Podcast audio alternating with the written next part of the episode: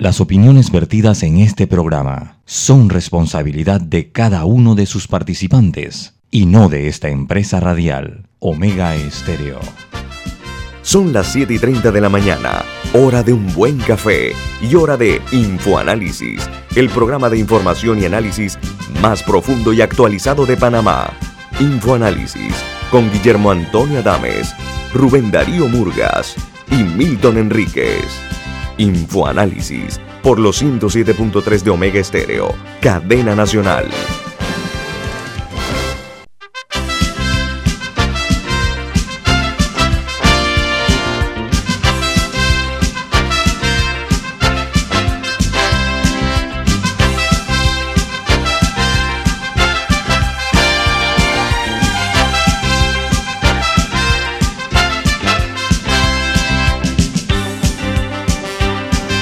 Señoras y señores, muy buen día, bienvenidos. Esto es Info Análisis, un programa para la gente inteligente. Hoy es 9 de febrero del año 2021 y ese programa es presentado por Café Lavazza. Iniciamos disfrutando una deliciosa taza del café Lavazza, un café italiano espectacular que usted puede conseguir en los mejores supermercados, en grano, molido o en cápsulas. Y también pídalo en los mejores restaurantes. Café Lavazza, café para gente inteligente y con buen gusto. Ahora bienvenido a Infoanálisis. Muchas gracias. El equipo de Infoanálisis. Camila Dames. Milton Enríquez. Y Guillermo Antonio Adames. Les saludamos desde la capital de la República de Panamá. Recuerden, este programa se ve en vivo de directo en calidad HD en Facebook Live. También lo pueden ver en la página web de Omega Stereo. De igual manera, eh, nosotros estamos para servirle a ustedes. El programa se ve en YouTube. En la app de Omega Stereo pueden escucharnos y eh, además de eso en el canal 856, canal de Cable Onda. Vamos a entrar en materia con las noticias que hoy son primera plana en los diarios más importantes del mundo. En Argentina, el Ministerio de Salud de ese país informó que ayer se registraron 5.154 contagios por coronavirus, de los cuales 229 nuevos casos se dieron en menos de 24 horas. Dice que los registros en Argentina marcan 1.786.178 personas afectadas por la COVID-19 y 49.398 muertos. En Inglaterra se informó que la reina Isabel II podría hacer, haber cambiado la ley para ocultar su fortuna personal. Dice que un escrito que fue hallado en el Archivo Nacional destapa la maniobra del gobierno para ocultar los bienes de los jefes de Estado desde el año 1976.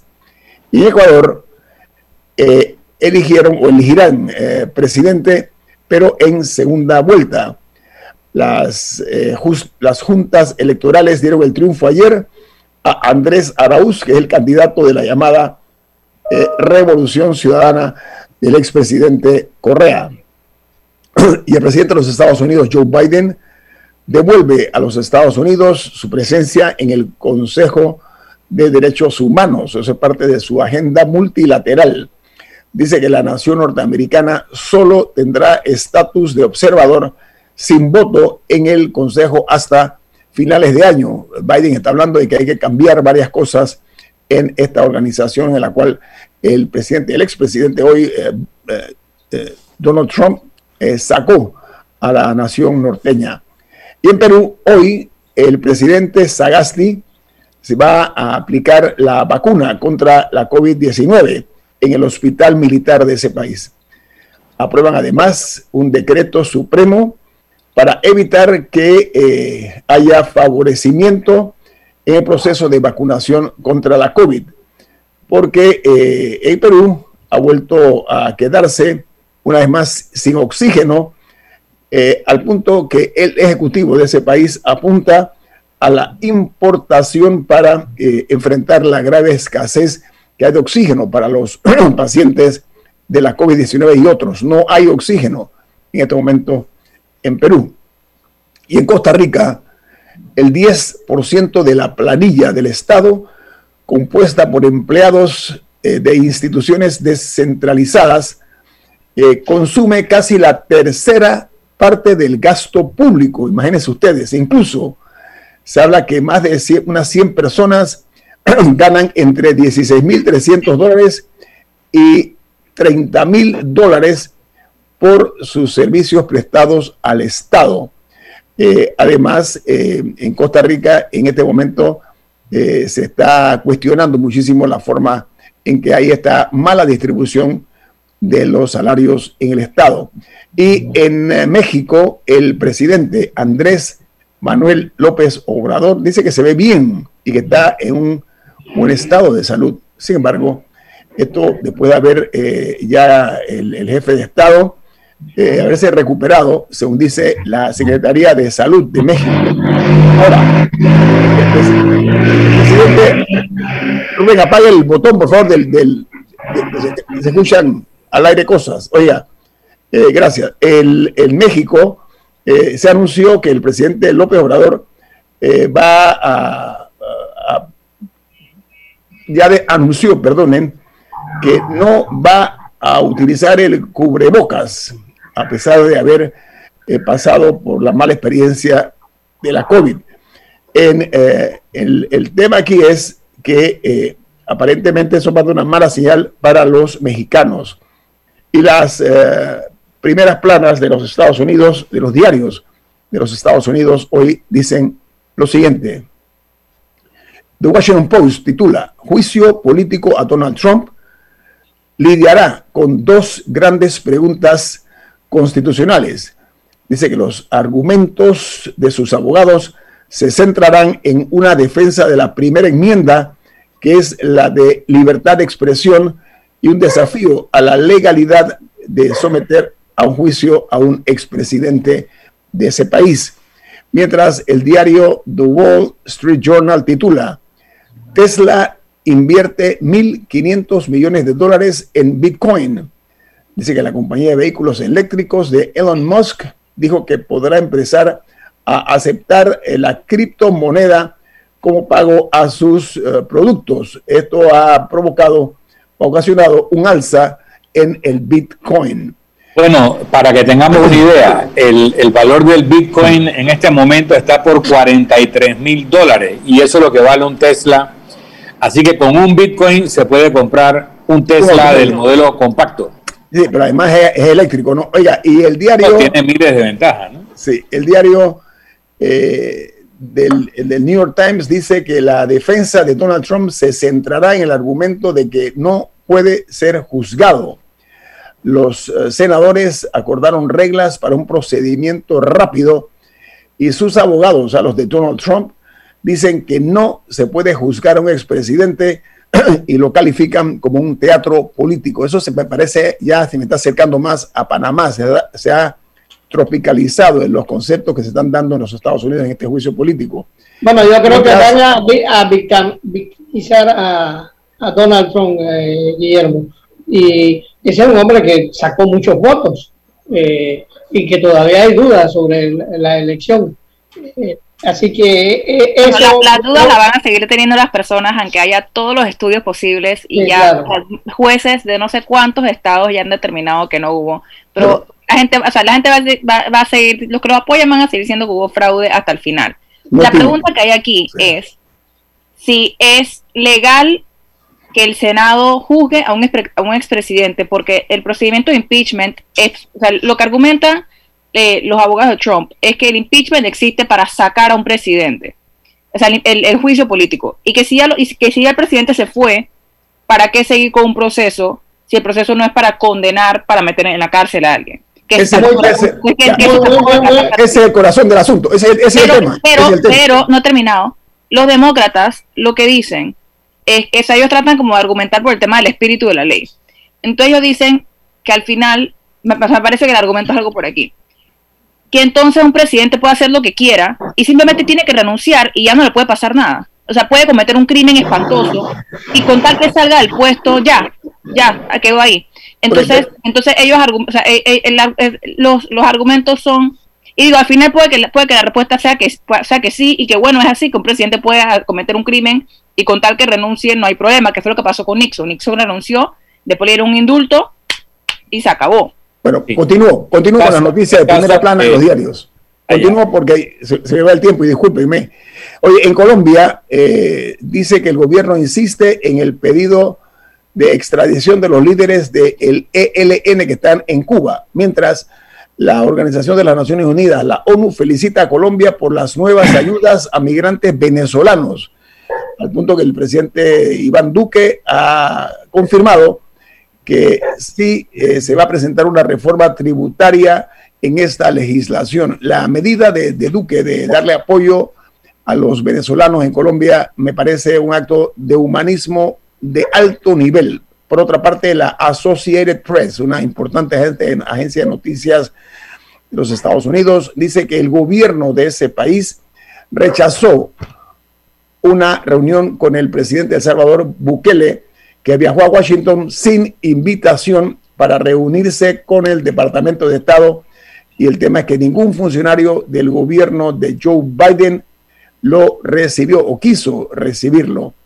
Otra noticia primera plana es que los expertos dudan que los Juegos Olímpicos sean seguros, mientras los organizadores de los Juegos de Tokio eh, y el mismo eh, COI eh, insisten en prometer que esta cita olímpica del 23 de julio al 8 de agosto se vaya a realizar a pesar de que los expertos sanitarios japoneses dudan sobre esa posibilidad. El Comité Olímpico también está de acuerdo con que yo, creo, yo creo, eh, Guillermo, que es una necesidad insistir en el, ambiente mundial que hay de miedo, de terror por la pandemia, hacer eso, esos juegos. Eso es una... Eh, es mejor posponerlos y, y, ya Japón tiene todo montado.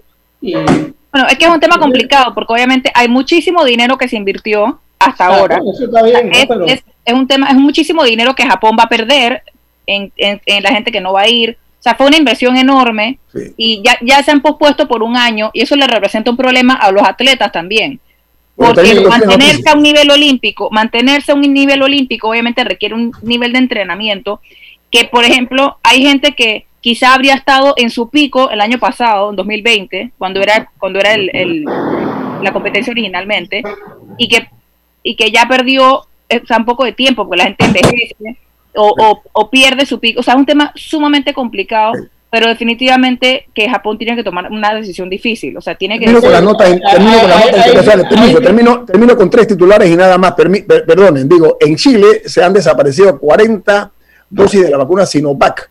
Dice que el hecho no afectará el proceso de vacunación eh, Chile tiene números eh, realmente preocupantes, 755.350 afectados por la COVID, 3.464 casos solamente ayer se dieron y además eh, tienen un total de 19.056 muertos y en las últimas 24 horas murieron 82 personas por la COVID-19. Y en España, la Sanidad, que es el equivalente al Ministerio de Salud, informa que más de 47.095 personas fueron anunciadas como contagiados y 909, perdón, 909 fallecidos este fin de semana que transcurrió y han confirmado 479 casos de la variante eh, que ellos llaman eh, británica y que eh, aunque admiten que son muchos más, el gobierno español está dando estas cifras. Y cierro con Cuba, porque en Cuba ha autorizado el grueso de la actividad privada en el país. Dice que la lista de trabajos autónomos pueden ejercer los cubanos se ha ampliado de 127 a 2.000. Vamos al corte comercial, al reverso. La exgobernadora Judy Meana y actual vicealcaldesa está con nosotros aquí en Info Análisis, un programa para la gente inteligente. Señor Murga, usted tiene un mensaje importante. Bueno, gana con Scotia Fan el apartamento de tus sueños. Participa en el sorteo de un apartamento en la ciudad y premios semanales de dos mil balboas a pagar con tus tarjetas de crédito y débito. Conoce más en pascochaban.com. Omega Stereo tiene una nueva app. Descárgala en Play Store y App Store totalmente gratis. Escucha Omega Stereo las 24 horas donde estés con nuestra aplicación totalmente nueva.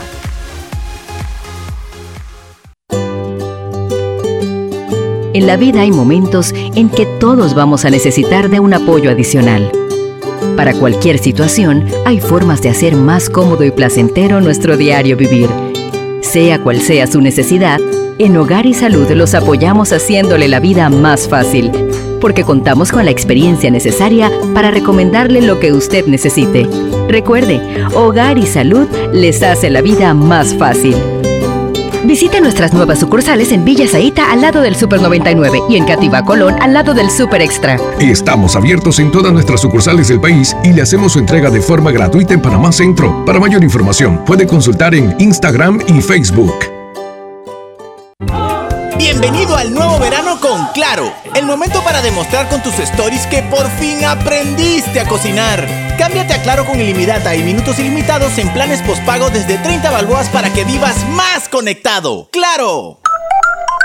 Promoción válida del 1 de enero al 31 de marzo del 2021. Incluye data limitada con opción a compartir hasta 5 GB mensuales, minutos y SMS limitados de Claro a Claro y 250 minutos a otros operadores y a 32 destinos de LDI. Para mayor información ingresa a www.claro.com.pa. Ya viene InfoAnálisis, el programa para gente inteligente como usted.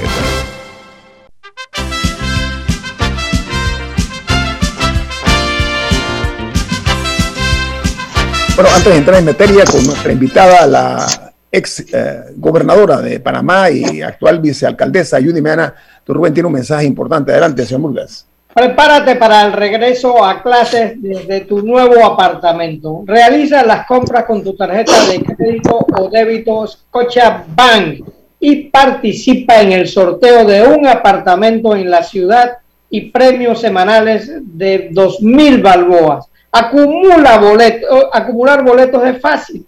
Conoce más en cochabank.com.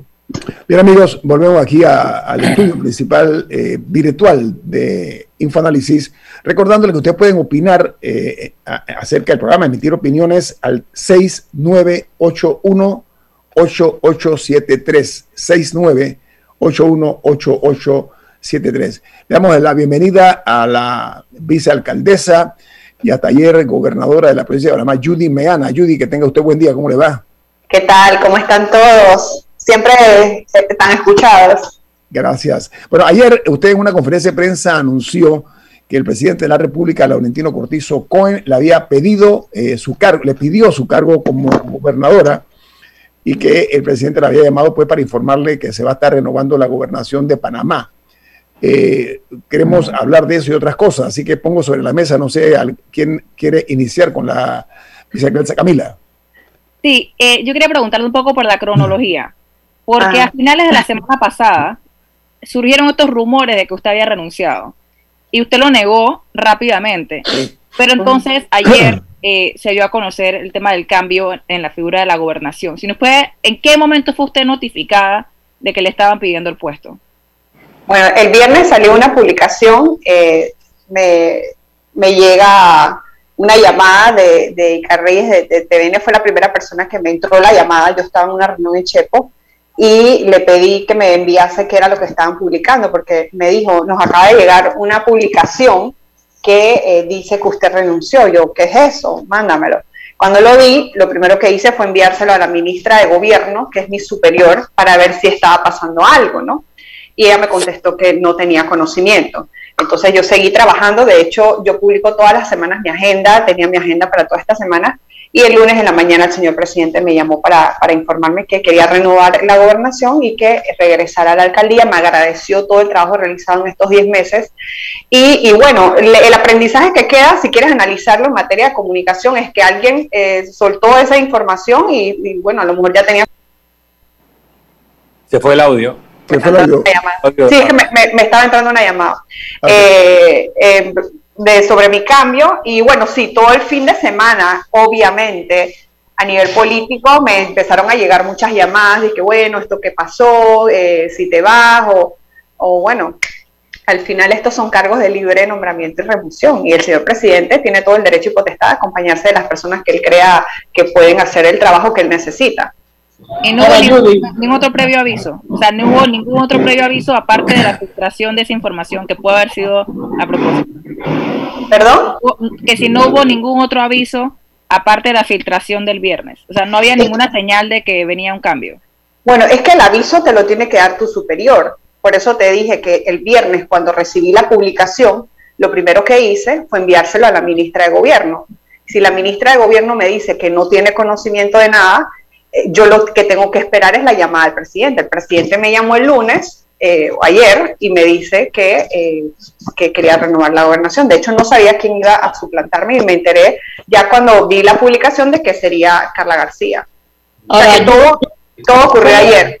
Sí, sí se está, si se estaba planificando antes, pues eh, yo estuve trabajando todas estas semanas y, ya igual, eh, creo que esas son decisiones que corresponden a, los jefes, ¿no? Y el presidente tiene que escoger y renovar a su equipo, así como lo hizo con la gobernación. está demostrando que él quiere acompañarse de personas que lo acompañen en esta nueva etapa.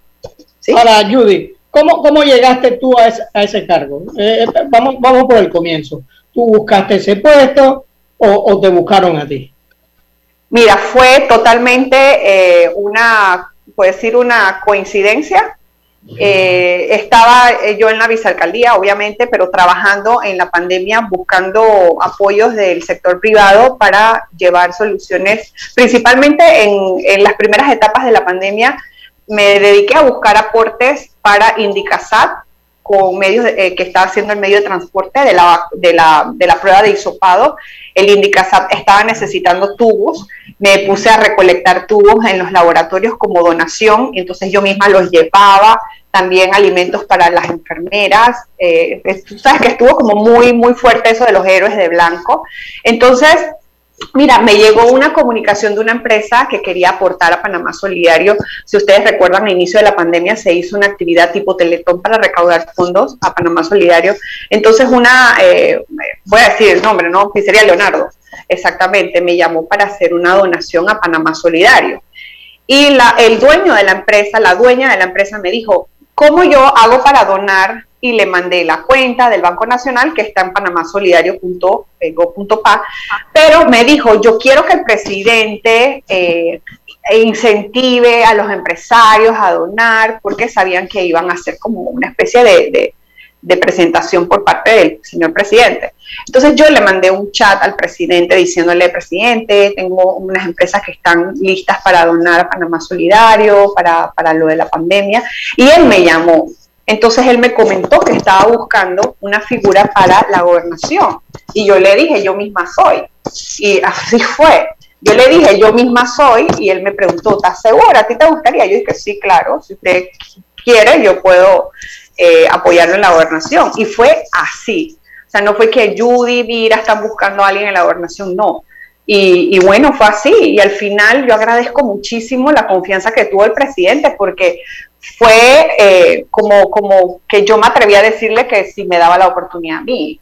Entonces, fueron 10 meses de mucho aprendizaje y mucha experiencia y, y, yo no me veía a mí saliendo de la gobernación sin hacer una rendición de mi trabajo y que quedara todo el mundo preguntándose qué pasó. Yo creo que, que, que es algo diferente que se puede hacer, ¿no? Ahora, usualmente. Milton, tiene una pregunta, Milton. Eh, primero, un comentario. No es porque estás aquí, Judy. Sí. Eh, eh, pero creo que dentro del cuerpo de gobernadores te destacaste como una funcionaria de muy buena proyección. Creo que estabas haciendo un muy buen trabajo a nivel de la gobernación. Y dentro del partido Molirena al que perteneces, eras la figura más destacada. De hecho, hoy en día ya no hay un solo ministro que sea del Molirena, no hay ningún alto cargo que, me venga a la mente. La persona la directora de la lotería, la vicegobernadora es Molirena. Bien, no, no lo tenía en mente. Lo que te digo es que tú eras la, portaestandarte del partido aliado al PRD y es doblemente sorprendente que te pidan la renuncia, cosa que es legítimo. El presidente eh, sobre todo en estos cargos de gobernación, tiene eh, la facultad de libre nombramiento y remoción. No voy a discutir la facultad presidencial.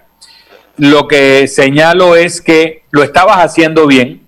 Eras la figura más destacada del pequeño partido aliado que tenía el PRD y al sacarte están tirando por la borda dos cosas que tienen mucho simbolismo. Por otra parte, eh, eh, tenemos un sistema presidencialista que se proyecta en la alcaldía y el vicealcalde hace lo que el alcalde le quiera delegar y si el alcalde no le delega no tiene mucho que hacer. Así que eh, a menos que tu relación con el alcalde sea muy buena, ¿qué tú esperas que va a pasar ahora como vicealcaldesa, cargo al que saliste electa y tienes derecho a tener, pero al igual que un vicepresidente es realmente una llanta de repuesto. Estás allí para el día que el alcalde no esté, eh, no necesariamente para hacer un trabajo mientras esté el alcalde en su cargo. ¿Cómo te ves en la vicealcaldía? Bueno, yo soy una llanta 4x4, Milton. Sí, señor. Todo terreno. Todo terreno. Bueno, mira, eh, yo tengo una buenísima relación con los representantes de corregimiento, hasta donde yo sé, ¿no? Porque tú sabes, puedo estar aquí diciendo que me llevo bien y, no sé, pero es mi percepción, ¿no? Eh, que tengo buena comunicación con los representantes de corregimiento. De hecho, varios me han escrito para decirme, bueno, ya regresas, qué bueno. Y, en la gobernación también fortalecí muchísimo la relación con ellos. Así que yo espero que mi regreso a, la alcaldía eh, sea como una, lo veamos como una nueva etapa, porque está llegando una Judy diferente, una Judy que tuvo la oportunidad de, hablar con miles de personas en los barrios, de, de, escuchar esa sabiduría sencilla, pero es como una sabiduría profunda la que tú ves de los ciudadanos en las comunidades los panameños ahora están, así como tú dices, eh, que están pasando mucho tiempo en la casa, están pasando mucho tiempo viendo los problemas que están aquejando a su vecindario. Entonces, todo ese aprendizaje me lo estoy llevando a la alcaldía. Yo soy una persona que estoy muy atenta a lo que comentan los medios de comunicación porque trabajé toda mi vida eh, de, directora de información en diferentes instituciones y si le cuidaba lo que era la proyección a funcionarios y sobre todo su relación con los medios, porque los relacionistas públicos o directores de información somos ese puente ¿no? entre el medio y el funcionario. Ahora que yo soy funcionaria, he querido hacer como esa, ese distintivo, porque yo creo que como uno, como, como líder o como funcionario, tú tienes que marcar una diferencia. Y la diferencia la marqué ayer cuando hice mi declaración de bienes jurados, porque uno cuando sale de un cargo tiene que hacer su declaración de bienes patrimoniales. Llamé a la secretaria general de la alcaldía para decir, eh, voy para allá. O sea, informé a todas las personas que tenían que enterarse de mi regreso a la alcaldía para seguir trabajando. Entonces, eso es lo que yo espero que me, o sea, que el alcalde me utilice, por decirlo así, que eh, utilice mi capacidad, utilice mi entusiasmo, aproveche mi buena relación que yo siento, una buena relación de respeto con los periodistas, al ser una persona accesible y además una persona que, que yo creo que el regresar a la vicealcaldía me, me permite poder proyectar el criterio que, que como funcionaria electa tengo, porque yo he sido eh, elegida por los ciudadanos de la ciudad de Panamá, del distrito de Panamá, para ocupar esta posición. Entonces yo creo que ya eh, los ciudadanos están reclamando eh, más transparencia, rendición de cuentas, y, yo quiero proyectar eso en la alcaldía, pero tengo que contar con la venia del alcalde, ¿no? Voy a un corte comercial, regresamos con Judy porque ha dicho dos cosas interesantes que creo que es muy oportuno eh, platicarlo con usted, Judy. Viene más aquí en Info Análisis, un programa para la gente inteligente.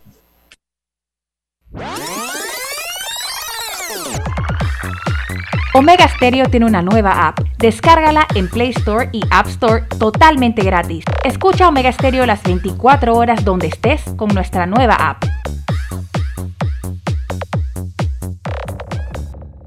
¿Les suena esto? Ofertas, pedidos, facturas, órdenes de compra, entrega, contratos, recibos, etc. Los documentos importantes están ahí, en algún lugar. Ojalá supiera dónde y cómo encontrarlos cuando realmente los necesita, sin perder tiempo ha llegado la hora de la gestión documental electrónica. Los documentos se escanean y guardan digitalmente de forma automática y centralizada. Llámenos al 209-4997 para un demo sin compromiso. Solutexa, expertos en digitalización y gestión documental. Ya viene InfoAnálisis, el programa para gente inteligente como usted.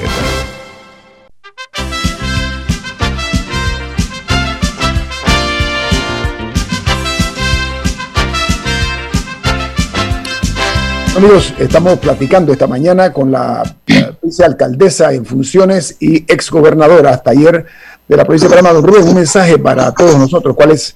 Hoy, habla con Cocha Van, el apartamento de tus sueños. Participa en el sorteo de un apartamento en la ciudad y premios semanales de 2.000 balboas al pagar con tus tarjetas de crédito y débito.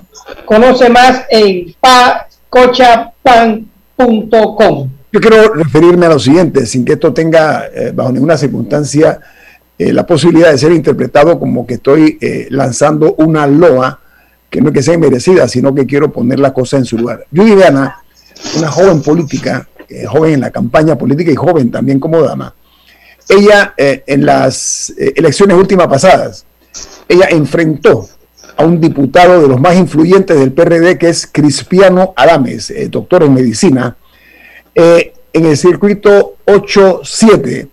Y Judy Meana. Carla, Perdón, ¿ah? Carla, Carla fue. Yo no, yo no. No, Carla fue la que, la, actual gobernadora fue la que compitió contra Cristiano Adames. Perdona, Milton, gracias. Estaba pensando en Judy. Judy tiene una presencia. la, la, perdón, la, la, la vicegobernadora, la gobernadora la actual. gobernadora. la actual yo, me quedé pensando de que cuando yo me enfrenté a Cristiano Adames, que no me enteré. Eso se llama un lapsus mentis, disculpa. Ah, que te quedó mi nombre. Claro, además que eres amiga de esta casa. Eh, hablaba de Carla García, que es una, joven política que enfrentó a Cristiano Adames y perdió por 32 votos. con, capacidad política importante. Que quería destacar eso de la nueva gobernadora. Pero Judy no se queda atrás, Judy. Eh, dijiste algo eh, importante porque es algo que muy pocos políticos y funcionarios públicos hacen. Acabas de decir que hiciste tu declaración de bienes a la entrada y a la salida de la gobernación. ¿Es correcto? Sí. A la entrada de la alcaldía, a la entrada de la gobernación, a la salida de la gobernación y ya me tocaría a la salida de mi gestión en la alcaldía. Ojalá otros funcionarios eh, hagan lo mismo porque y lo digan, ¿no? Porque a lo mejor algunos lo han hecho y no lo han dicho. Vale la pena decirlo porque dentro del marco de la de la transparencia, valdría la pena conocer cuántos han salido y han eh, dejado constancia de, su ingreso. Es una obligación legal. Así es. Hay que hacerlo. Yo lo hice cuando dejé el ministerio, etcétera. Es una obligación legal. El que no lo ha hecho está incurriendo en un incumplimiento. lo que pasa es que Judy lo hizo rápido. Hay gente que se demora, ¿no? Sí, porque no hay mucho que declarar. Uno a veces declara a la salida tiene menos de lo que tenía cuando entró. Sí, así es. Hola, una consulta. ¿Hay un conflicto entre el Molirena y el PRD o todo está bien? Bueno, que yo sepa no hay conflicto, pero tendría que preguntarle al, ¿cómo es? al presidente. Presidente del partido. Sí. Novich creo que también estaba denunciando que se, que se había despedido a varias figuras de Molirena del gobierno, no solamente que se había provocado su salida. Bueno, es que eh, el PRD tiene que agradecer eh, el apoyo del Molirena. Es un apoyo eh, importante para, para, para, el PRD, que no está en solitario. Eh, el Molirena fue un partido que creó muchas esperanzas en Panamá cuando se fundó y fue un partido que siempre estuvo militando junto con la, con la democracia cristiana y con el panameñismo en contra, en contra del, del PRD. Rubén, no solo eso, yo, yo tendría que ver otros números, pero el presidente de la República, Laurentino Cortizo, gana por un margen de uno y tanto por ciento, y el Molirena puso 45 mil votos que probablemente estén dentro del rango de la diferencia entre ganar y perder. Así que tú no puedes desechar la importancia del Molirena porque ya te sirvió. Ese es un muy mal mensaje para futuros aliados. Eh, yo quería preguntarle a Judy, eh, tú comunicaste que le mandaste un mensaje al señor alcalde. ¿Qué te contestó el alcalde? No me ha contestado. No sé si cambió de teléfono, pero no me ha contestado. Llamé a la secretaria general de la, de la alcaldía para informarle y eh, entiendo que el señor presidente iba a conversar con el señor alcalde para, para, para informarle todo lo que estaba ocurriendo. Eso fue lo que me dijo. Y bueno, espero hoy poder hablar con él. Bueno, es que estoy usando el teléfono ahorita mismo, no sé si me estará escribiendo, llamando. Estaba llamando.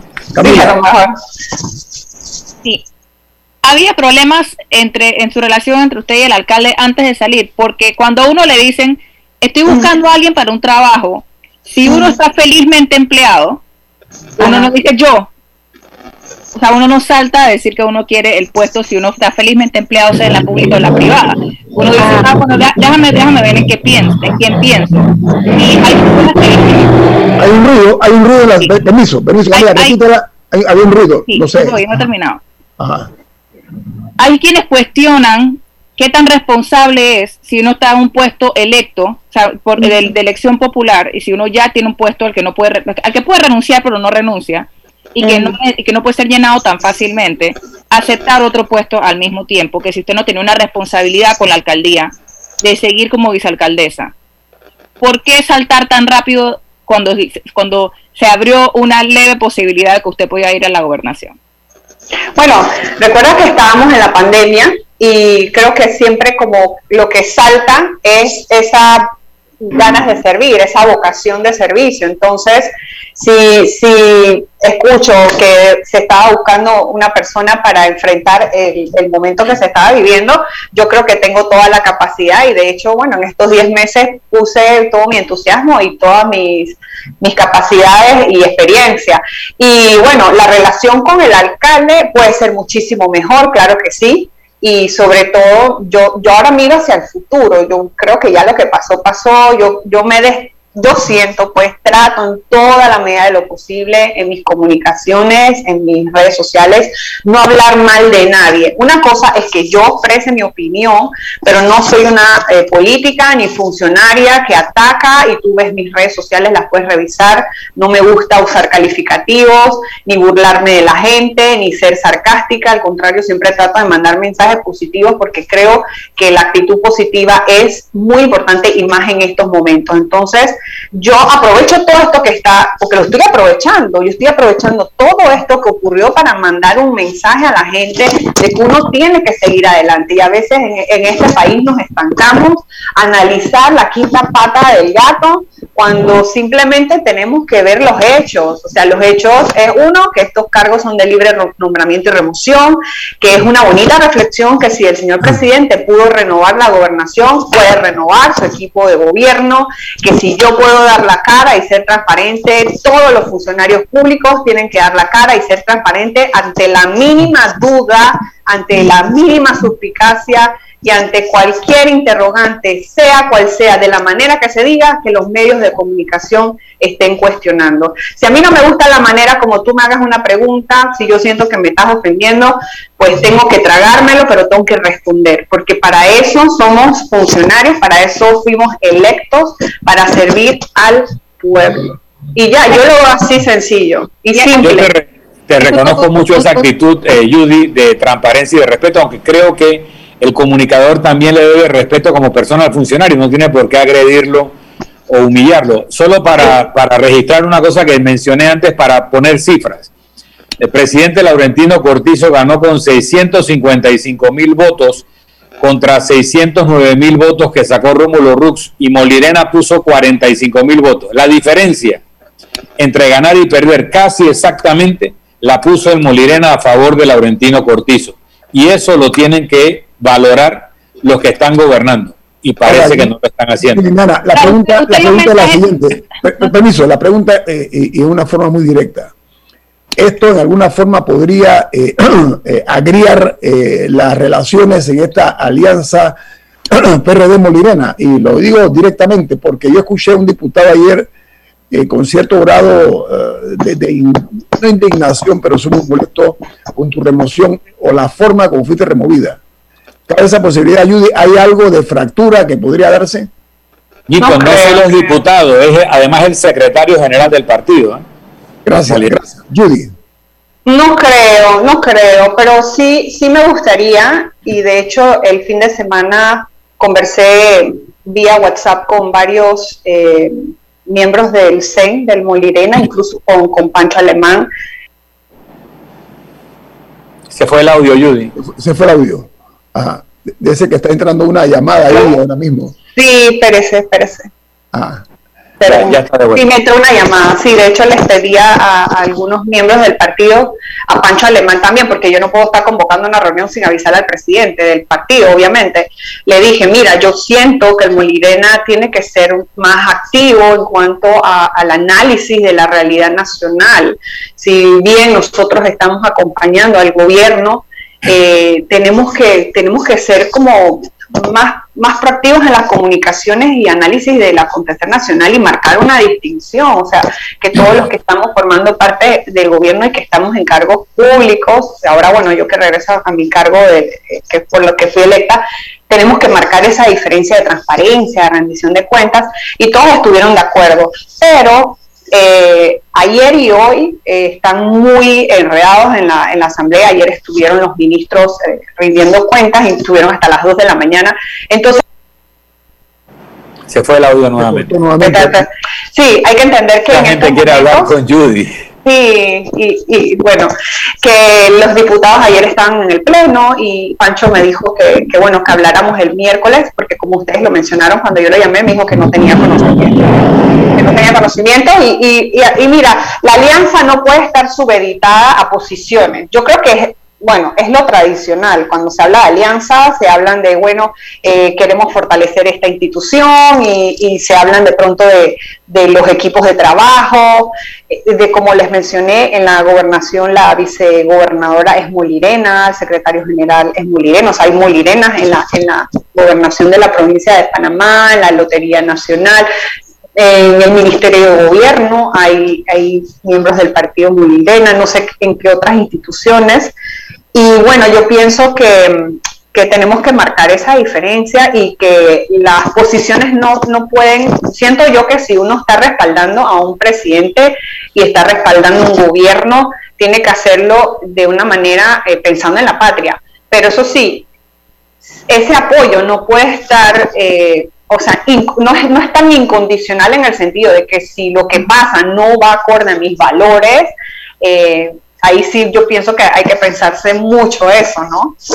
De, seguir apoyando porque sí o porque es una alianza. Yo creo que, que las alianzas tienen que ir en la medida de que nosotros estemos mirando hacia la misma dirección de bienestar para el país. Ahora, hay, hay, cosas interesantes. Primero, un minuto. Sí, sí. Carla García merecía una distinción del gobierno, porque fue una gladiadora que casi desbanca a un, a, un gladiador permanente del PRD, que creo que lleva ya tres periodos en la, en la Asamblea eh, en la Asamblea Nacional. Y eh, tú, tú, también merecías, merecías eh, eso. Entonces, tu reemplazo, te, buscaron un, un, un buen reemplazo que fue eh, eh, Carla García, que yo creo que merecía, no porque es hija de, de, una persona que es asesor de la presidencia, sino por ella misma, que sacó una buena cantidad de, votos, que creo que perdió por menos de, de, de 50 votos. 32, 32, 32 votos. Entonces, eh, esos son mensajes bonitos. ¿Y qué significa esto también? Que las mujeres están eh, ocupando posiciones importantes en el, en el engranaje gubernamental. Es importante un corte comercial que tengo, señor, tengo un corte comercial. Adelante. Gracias por estar con nosotros esta mañana. Apreciamos mucho su amabilidad de participar aquí en Infoanálisis.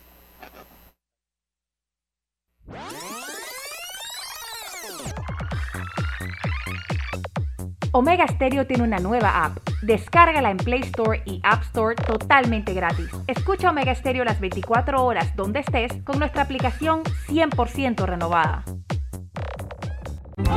Bienvenido al nuevo verano con Claro. El momento para demostrar con tus stories que por fin aprendiste a cocinar.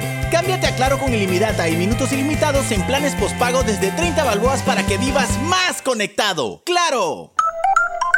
Promoción válida del 1 de enero al 31 de marzo del 2021. Incluye data limitada con opción a compartir hasta 5 GB mensuales, minutos y SMS delimitados de Claro a Claro y 250 minutos a otros operadores y a 32 destinos de LDI. Para mayor información ingresa a www.claro.com.pa. Ya viene InfoAnálisis, el programa para gente inteligente como usted. Bueno, hay un mensaje que tiene don Rubén de Scotiabank. Bueno, gana con Scotiabank el apartamento de tus sueños. Participa en el sorteo de un apartamento en la ciudad y premios semanales de 2.000 balboas. Acumula boletos por cada 10 dólares de compra con tus tarjetas de crédito y débito. Conoce más en pacochabank.com. Muy bien, vamos a entrar en otro tema.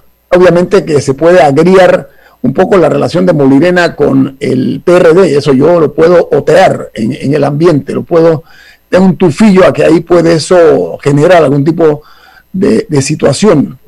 Eh, lo decía, lo decía Camila relatando una era, de, un oyente, ¿no? De un oyente.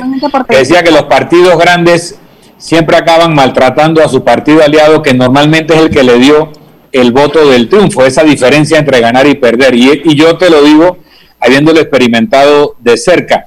Y con todos los partidos grandes, no es un problema solo del PRD, tal vez más notable en el PRD, que se tratan de comer al aliado, le empiezan a sonsacar dirigentes nos pasó a nosotros con el panameñismo que empezó a sonsacar alcaldes y representantes inscribiéndolo en el panameñismo, cosa que no es correcto. Y el PRD hizo otro tanto con dirigentes del Partido Popular y estoy seguro que lo han hecho con el Molirena. Entonces, eso lo que acaba generando es que los partidos pequeños que te puedan hacer la diferencia entre ganar y perder ya no van a querer hacer alianzas. Tal vez eso sea bueno, tal vez sea lo mejor que los partidos todos postulen a su candidato presidencial y después de las elecciones se puedan armar las mayorías en la asamblea si un partido no las ha obtenido.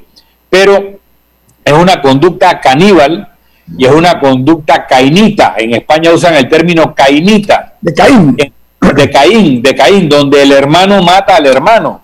La política en España se acusa de ser cainita, de donde el, el adversario no es adversario, es enemigo y hay que matarlo y eso polariza a las sociedades y hace muy difícil construir los consensos. A diferencia, Alemania. En Alemania los socialdemócratas y los cristianodemócratas se han pasado 60 años compitiendo, pero han hecho coaliciones de gobierno, gobiernan, reparten algunas responsabilidades. Hay un programa que se pacta, que es lo importante del programa, y llega a la siguiente elección y luego compiten unos contra otros. no hay cainismo. Entonces tenemos que madurar como sociedad y sobre todo estas alianzas donde a esos dos votos que tiene el Molirena en la Asamblea no dejan de ser importantes, eh, tienen que replantearse esa actitud los partidos grandes. Bueno, yo creo que habría una solución, Milton, si hiciéramos como lo que acaba de pasar en Ecuador, que cada partido postule su candidato presidencial. Y eso sí, que se ponga un techo de que eh, eh, se tiene que lograr un, un, mínimo de votos para llevarse la presidencia de la República. Ahí tendría que establecer la segunda vuelta. Si tú estableces la segunda vuelta, se hace eso. Hacer una segunda vuelta. Y esa es la solución para Panamá. Porque no, es justo que, que un, un, partido aspire a la presidencia y ni siquiera pueda postular un candidato a la presidencia y hacer una oferta. Entonces yo creo que las alianzas deben, ser forzadas en una segunda vuelta. Bien, vamos, vamos a entrar en otra materia. Las elecciones, Panamá ya tiene de las elecciones más caras de la región. Una, vuelta dispararía los precios también. Pero... eso depende de si tú permites el financiamiento particular o no. Si fuera un financiamiento estatal de campañas cortas, 45 días, 30 días de campaña y punto, probablemente daría lo mismo y no sería mayor. Y prohibir el dinero privado en las campañas políticas. Así es. es un delito. Yo estoy a favor de financiamiento público. Lo que tú estás tratando de decir exclusivo, exclusivo. Es que una, es exclusivo. Yo estoy de acuerdo con eso. Lo que digo es que una segunda vuelta no garantiza que vaya, yo no, que va a llegar el mejor. No, no la primera tampoco. Garantiza, garantiza, eh, o sea, incluso puede, no, no lo garantiza, pero puede ocurrir un mayor, una mayor polarización. Se, se forman unas, unas alianzas, alianzas mucho más informales y complicadas que las que tenemos hoy en día. O sea, no, yo no siento que ayudaría en nada. Pero mira lo, bello que está pasando en Ecuador. lo bello que está pasando en Ecuador. Eh, sí tengo un tema que yo, me permítame, me gustaría eh, eh, tocar porque está muy, muy fresco, y es que el ministro de Salud ha anunciado que se han invertido más de 1.400 millones de dólares en la pandemia y eh, él dijo algo que me llama la atención y es que señaló que no hay ninguna empresa privada involucrada en el proceso de vacunación. La, aclaración eh, proviene eh, tal vez de algún comentario que se haya hecho que se quiere dar vía otras empresas este tipo de canalización. Yo no sé si ustedes han escuchado algo que haya llevado al ministro de Salud a salirle al paso diciendo eso, que no hay ninguna empresa privada eh, que está involucrada eh, en, el proceso de vacunación. ¿Ustedes han escuchado algo?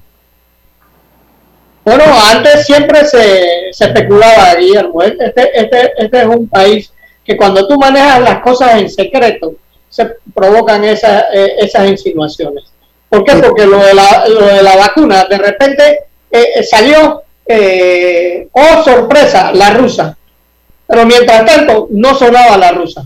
Pero sí sonó, sí sonó, ¿sabes por qué? Porque a mí, a mí eh, yo leí una, un Twitter donde decía que una empresa mexicana, mucha atención, una empresa mexicana iba a donar 50 mil vacunas a Panamá. Mucho me llamó la atención y de repente eso eh, quedó debajo de la alfombra. Nada más lo pongo para que quede registrado en este programa. La, otra, es, que ayer el doctor Eduardo Cedeño, abogado. No, que a, propósito, lo de, lo de México, ha sido un ridículo lo del presidente López Obrador que salió sin mascarilla. Qué ejemplo eh, más horroroso eh, para eh, la salud pública a nivel mundial y que lo haga un hombre de izquierda. Y que es casi un emperador. No tiene nada que ver la parte ideológica. Oye, el doctor Eduardo Cedeño demandó ante la ante la Corte Suprema de Justicia los artículos 4 y 8 de lo que se conoce como el decreto ejecutivo número 71, que es el que le da facultades al ministro de Salud para poder dictar disposiciones sanitarias así, eh, en cuanto incluso a la movilidad de nosotros como ciudadanos, el toque de queda, la cuarentena, la reapertura de, actividades económicas, etcétera. Una, una, eh, una fuerza inusitada, nunca antes vista en un ministro de salud. No, que, por cierto que es un funcionario no electo. por eso. Ni siquiera, ni siquiera tiene ese mandato de que de, que el pueblo, no, no, no. O sea, alguien designado por el presidente que implicaría que el presidente se restaría a sí mismo responsabilidad de lo ocurrido. No, es que eso le corresponde como decíamos ayer, como decíamos ayer, ni siquiera el presidente por sí mismo, ni el presidente con el ministro de Salud tiene esa facultad constitucional. La Constitución le da esa facultad en ciertas circunstancias al Consejo de Gabinete en pleno, por lo cual se hacen responsables todos los ministros y no dejan y escurren el bulto sobre un chivo expiatorio. Y luego hay una capacidad de revisión de esas decisiones por parte de la Asamblea Nacional y la Constitución le establece un periodo, creo que son 45 días, luego de lo cual se cae la medida a menos que se renueve. Así que ese, ese decreto delegándole facultades al ministro de Salud es un exabrupto y la Corte lo tiene que tumbar y el Consejo de Gabinete tiene que asumir su responsabilidad y no buscarse un chivo expiatorio en el ministro de Salud. Pero verdaderamente la Corte ha tenido un, lugar muy lamentable en esta pandemia porque no han estado cumpliendo con sus responsabilidades, se han, se han interpuesto qué cantidad de demandas y muchas están ahí agarrando polvo y la Corte no está jugando a su favor. O sea, hay, hay gente que cuestiona la legalidad, porque lo, esto de que el ministro decida hay gente que eso ya ocurría en la, hay gente que dice que eso ya ocurría en la práctica y que simplemente se estaba formalizando. Pero, pero toda la idea de que estamos en un, no sé si es estado de urgencia en vez de emergencia o al revés, o sea, el hecho de que, de que estamos gobernando a, través de decretos y resoluciones, o sea, desde la base todo es cuestionable legalmente. Y la Corte ha estado sumamente callada por ya casi un año que no se pronuncia, o si se pronuncia es para decir que faltó una fotocopia. Así que verdaderamente es una especie como de complicidad de vamos a esperar a que la pandemia se acabe. ¿Qué pasa si cuando la pandemia se acaba tienen que declarar que todo fue inconstitucional? Bueno, eh, dice Patrick Henry, uno de los founding fathers de los Estados Unidos, la constitución no es un instrumento del gobierno para controlar al pueblo, es una herramienta del pueblo para controlar al gobierno. Si la constitución dice cuáles son las garantías fundamentales, entre las cuales está la libre movilidad, y dice cómo se suspenden esas garantías, mediante qué procedimiento y qué autoridad, tú no te la puedes pasar a la torera porque hay una situación grave o debido a muerte, cuando perfectamente te reúnes para otras cosas en consejo de gabinete y tienes que cumplir con el mandato constitucional y no puedes inventar procedimientos que van en contra de la constitución porque ahí estás incurriendo probablemente en delito, seguramente en una falta administrativa. Eso muestra, Milton, una, que tenemos una democracia disfuncional. E, esa es la triste realidad de esto, donde eh, depende del humor de quienes mandan el tomar algunas decisiones aquí, lamentablemente, por algunas instituciones. Eso que dice Camila de la Corte Suprema de Justicia, que no sabemos si están durmiendo o si están tomándose un espacio.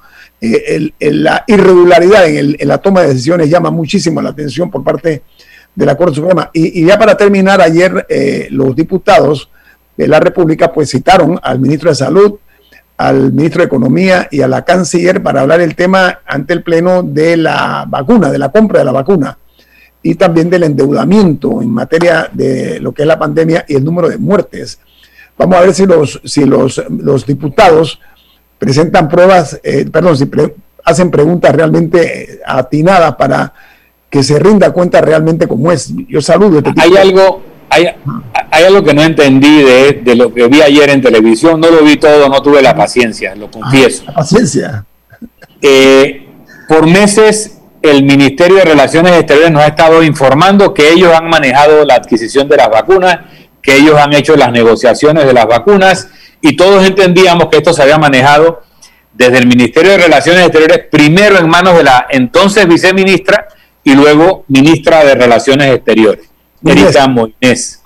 Luego eh, se le envía un cuestionario de parte de, un partido político donde le piden una serie de informaciones y todas las respuestas del cuestionario fueron eso lo maneja el Ministerio de Salud, eso no tiene que ver con el Ministerio de Relaciones Exteriores, eso lo maneja el Ministerio de Salud. Y sin embargo, ayer nuevamente vemos a la ministra ah, dando explicaciones como si el tema fuera materia del Ministerio de Relaciones Exteriores. Entonces no entiendo ¿por qué por escrito no dijo lo mismo que decía ayer? No, no me hace sentido.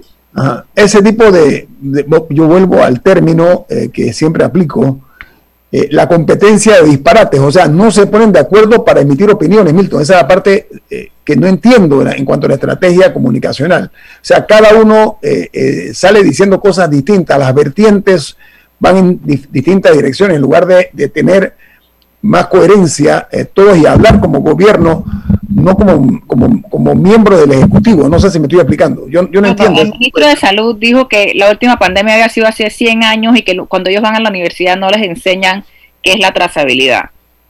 Oye, eso, eso lo dijo quién? Eh, eh, Gustavo Adolfo Becker, lo dijo cuál personaje histórico para saber. me parece, eso me recuerda a lo que dijo una vez un ministro de, un ministro de, turismo, creo que era, que dijo, un filósofo chino, perdón, panameño, colombiano, que dijo una cosa una cosa y otra cosa otra cosa. Volvemos ya a la, actividad de cantinflescas, ¿no? Oye, seamos más serios, hombre, cuando se habla. No podemos eh, Mira, nadie espera que el ministro de Salud sea un experto en todos los campos de salud. Para eso el ministerio tiene que tener expertos en epidemiología, expertos en salud pública, que le expliquen que hace poco hubo una epidemia de SARS, otra llamada MERS, donde se tomaron una serie de medidas que las lograron contener y que evitaron que se convirtiera en una pandemia. Así que no es un tema de hace 100 años, sino de hace un par de décadas, donde vivimos situaciones como esta. Y mejor que te hubieran aconsejado. ¿no? yo tengo un acuerdo especial. Milton, ¿quién despide Infoanálisis?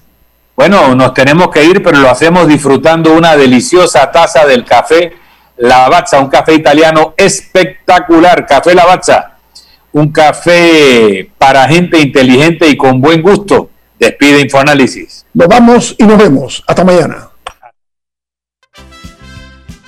Ha terminado el Infoanálisis de hoy. Lo esperamos mañana de 7 y 30 a 8 y 30 de la mañana para compartir la información y el análisis más profundo e ilustrado de Panamá.